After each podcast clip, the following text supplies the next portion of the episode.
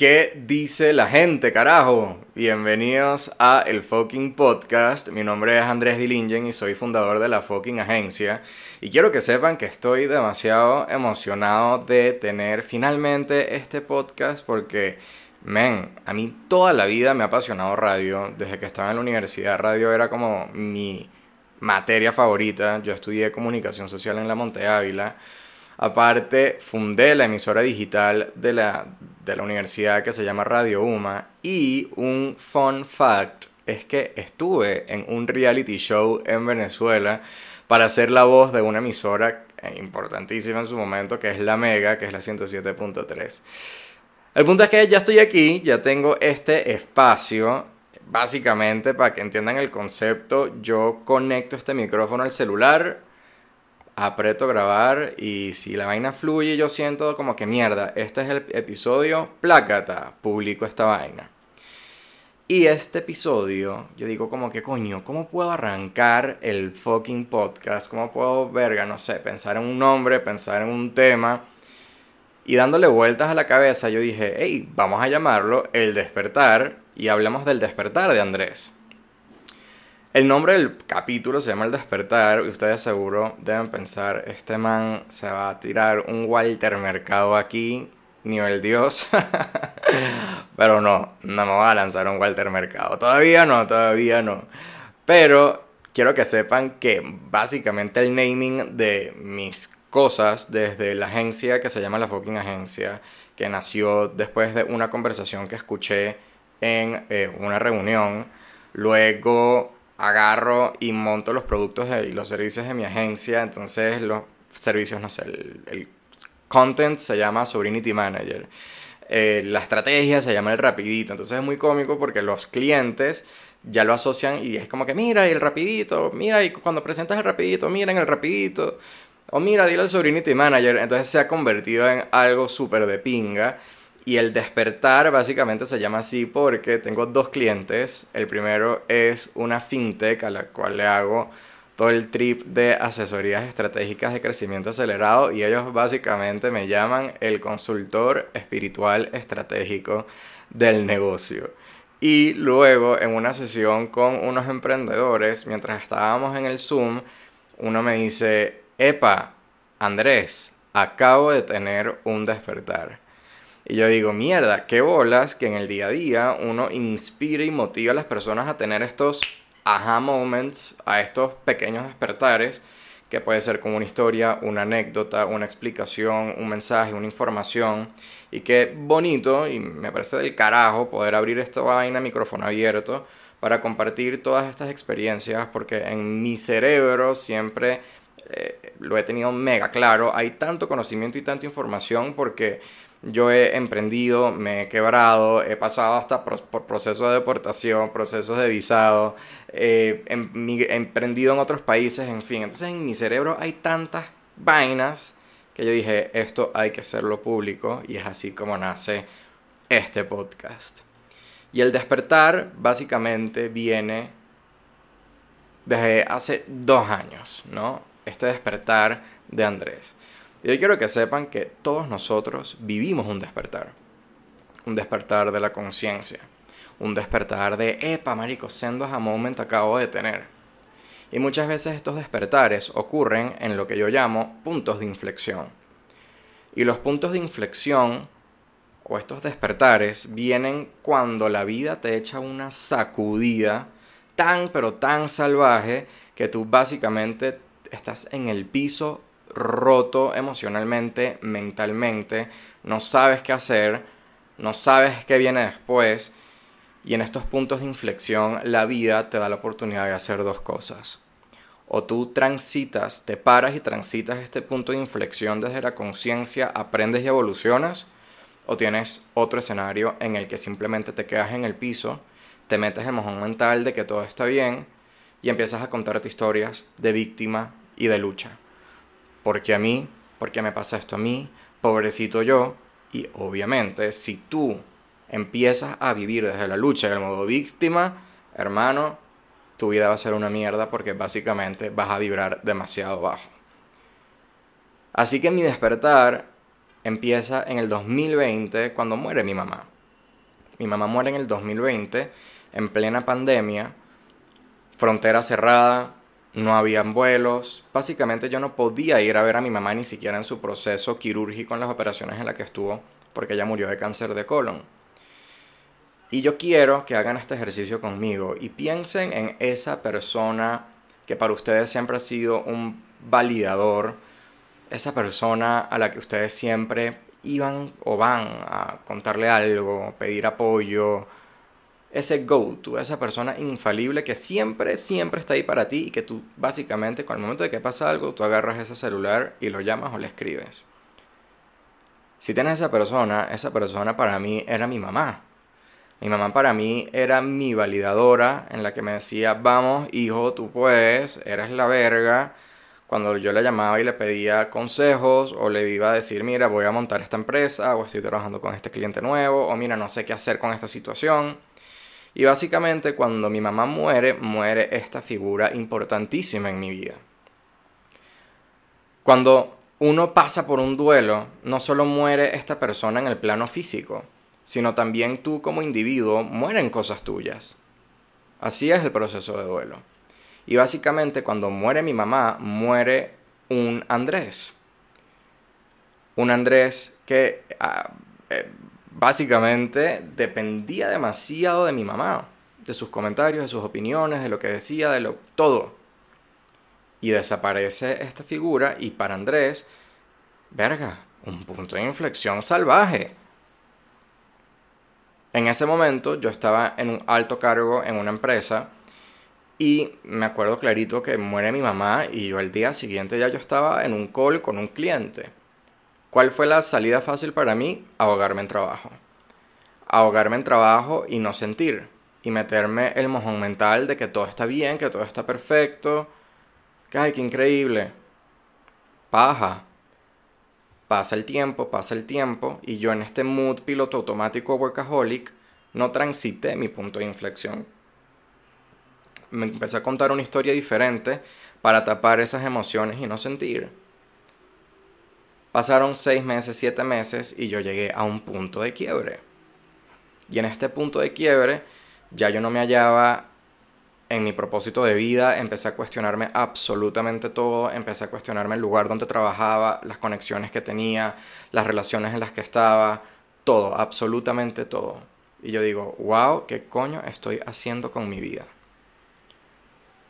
Cuando yo llego a este punto de quiebre, me acuerdo que clarito que voy a casa de mi hermana y exploto a llorar y le cuento y ella me dice como que lo mejor que puedas hacer es ir a terapia. Y es muy cómico porque no sé si a ustedes les pasa o les ha pasado que nos cuesta muchísimo pedir ayuda. Y más a los hombres que nos enseñan a no llorar, a no procesar emociones. Y yo con este mojón mental de que yo tengo que ser el, C-level, más arrecho, que vela por su equipo, que tiene que mantenernos dar regio todo el tiempo. Y no, porque al final somos humanos.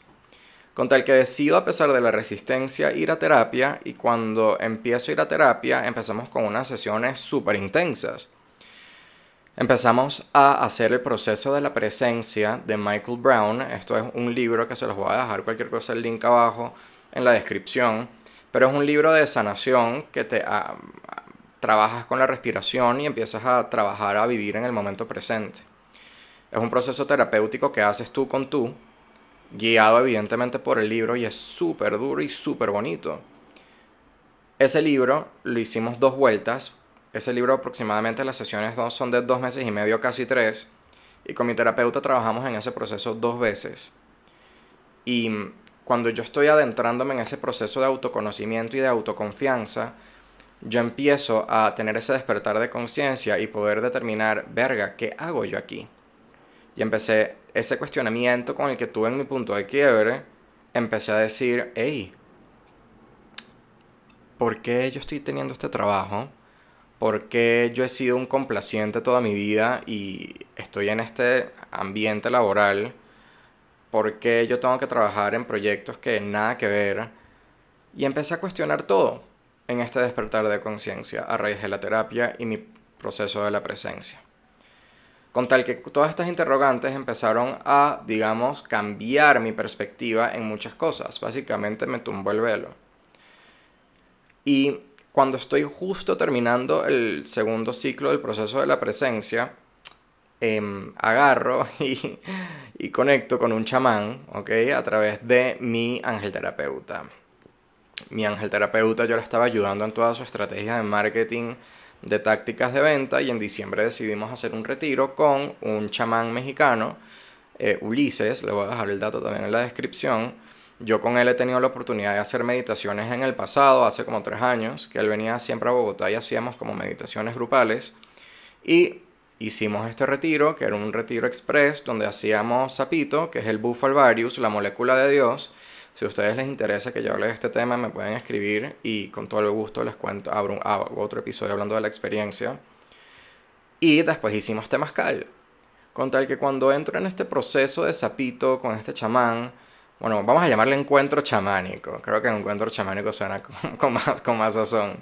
Cuando entro a este encuentro chamánico y salgo de ahí y empiezo a transitar el después, mi vida cambió radicalmente fue como agua y aceite en las cosas de las que ya no me pertenecían, que donde ya no resonaban conmigo y que ya no resonaban con mi energía. Y esa se debe a el lugar donde yo estaba laborando. Empecé a darme cuenta de hábitos, de patrones de comportamiento, de ideales y de valores que no, que no iban conmigo. Y en ese momento eh, viene un segundo punto de inflexión, que es la terminación de esa relación comercial. Cuando caduca esa relación comercial, a pesar de que ya yo no conectaba de estar ahí ni nada, ni mucho menos, pero sí había un apego y un vínculo emocional importante. Y fue una sacudida porque puso a prueba mi autovalía. Recuerden que los puntos de inflexión ocurren siempre en nuestras vidas. Voy a poner el ejemplo cuando murió mi mamá y voy con otro segundo ejemplo cuando termina esta relación comercial. ¿Por qué la vida me dio este punto de inflexión nuevamente? Porque Andrés tenía que trabajar su autovalía.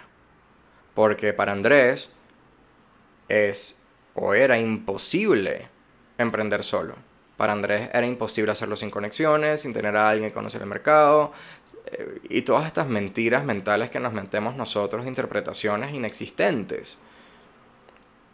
Con tal que llega este punto de inflexión y yo empiezo a transitar la autovalía, el, el, automerecimiento y tener las bolas bien puestas para decir, hermano, ah, listo, échale bolas y así es como la vida te va presentando estos puntos de quiebre donde te motivan a aprender, a evolucionar. Y obviamente la vida no nos enseña, en la vida no nos enseñan a trabajar estos puntos de inflexión.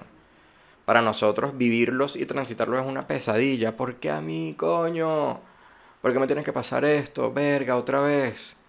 Otra vez yo. Y se los digo con seguridad porque miren, yo he pasado por mudanzas abruptas, he pasado por terminaciones de relaciones comerciales de la misma manera, he pasado por entregas de apartamento, por temas migratorios, por sacudidas. Todos tenemos sacudidas. Y cuando la vida nos entrega estas sacudidas es básicamente para que aprendamos, para que le saquemos un aprendizaje a esto. Lo que hay que tener es ese level up de conciencia para poder tener el discernimiento y la conciencia de decir, ok, ya sé que esto es lo que me está ocurriendo, ¿para qué vida quieres que yo aprenda? ¿Para qué? Y ahí empiezas a transitarlo de otra manera, abrazando la incertidumbre y teniendo la seguridad de que la vida siempre te sostiene.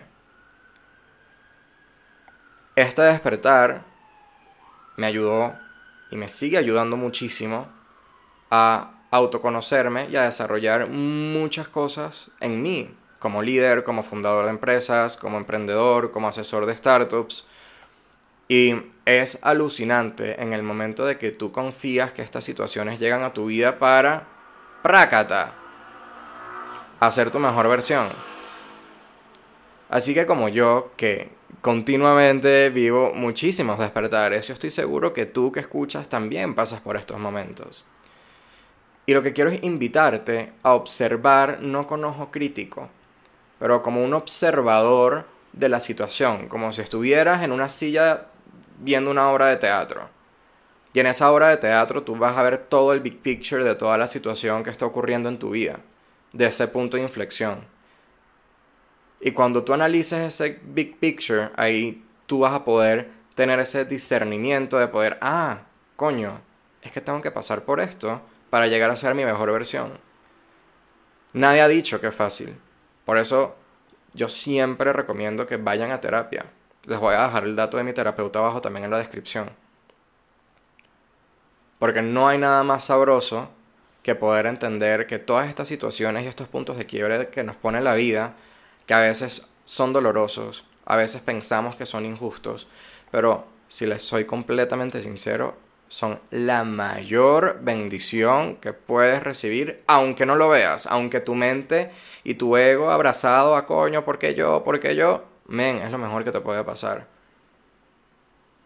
Así que si hoy te encuentras en ese punto, confía en que todo falls apart y todo cae plácata en su sitio. Y te prometo que al final la vida te sorprende con el resultado siempre y cuando tú lo transites de una manera consciente. Integres ese sentimiento. No como Andrés que vivió la muerte de su mamá ahogado en trabajo y ahí es donde viví mi punto de inflexión, no desde el tránsito. Lo viví desde la víctima, desde la lucha. Y llega un punto de quiebre siete meses después. Así que mi invitación acá es, gente, abracen esos puntos de inflexión. Aprendan, evolucionen, no tengan miedo de pedir ayuda. Y recuerden que estos puntos de inflexión llegan y estas sacudidas llegan para hacernos mejores, para hacernos más fuertes. O como dicen en mi tierra, otra raya más para el tigre. Espero que este episodio les haya gustado. Es el primero. Un gran despertar, carajo. Espero que empiecen a ver la vida y a estas situaciones que les vayan ocurriendo como esos pequeños despertares para que se conviertan en su mejor versión. Me encantaría que dieran un rating ahí, cinco estrellas, pa, pa, pa, mentira, no, en verdad los ratings que quieran, compartan, me etiqueten si les gustó algo, me manden un DM, porque creo que el proceso de retroalimentación y feedback es importantísimo en el lanzamiento de estos nuevos proyectos. Así que gente, les mando un abrazote, los quiero full y nos vemos en el próximo episodio de El Fucking Podcast.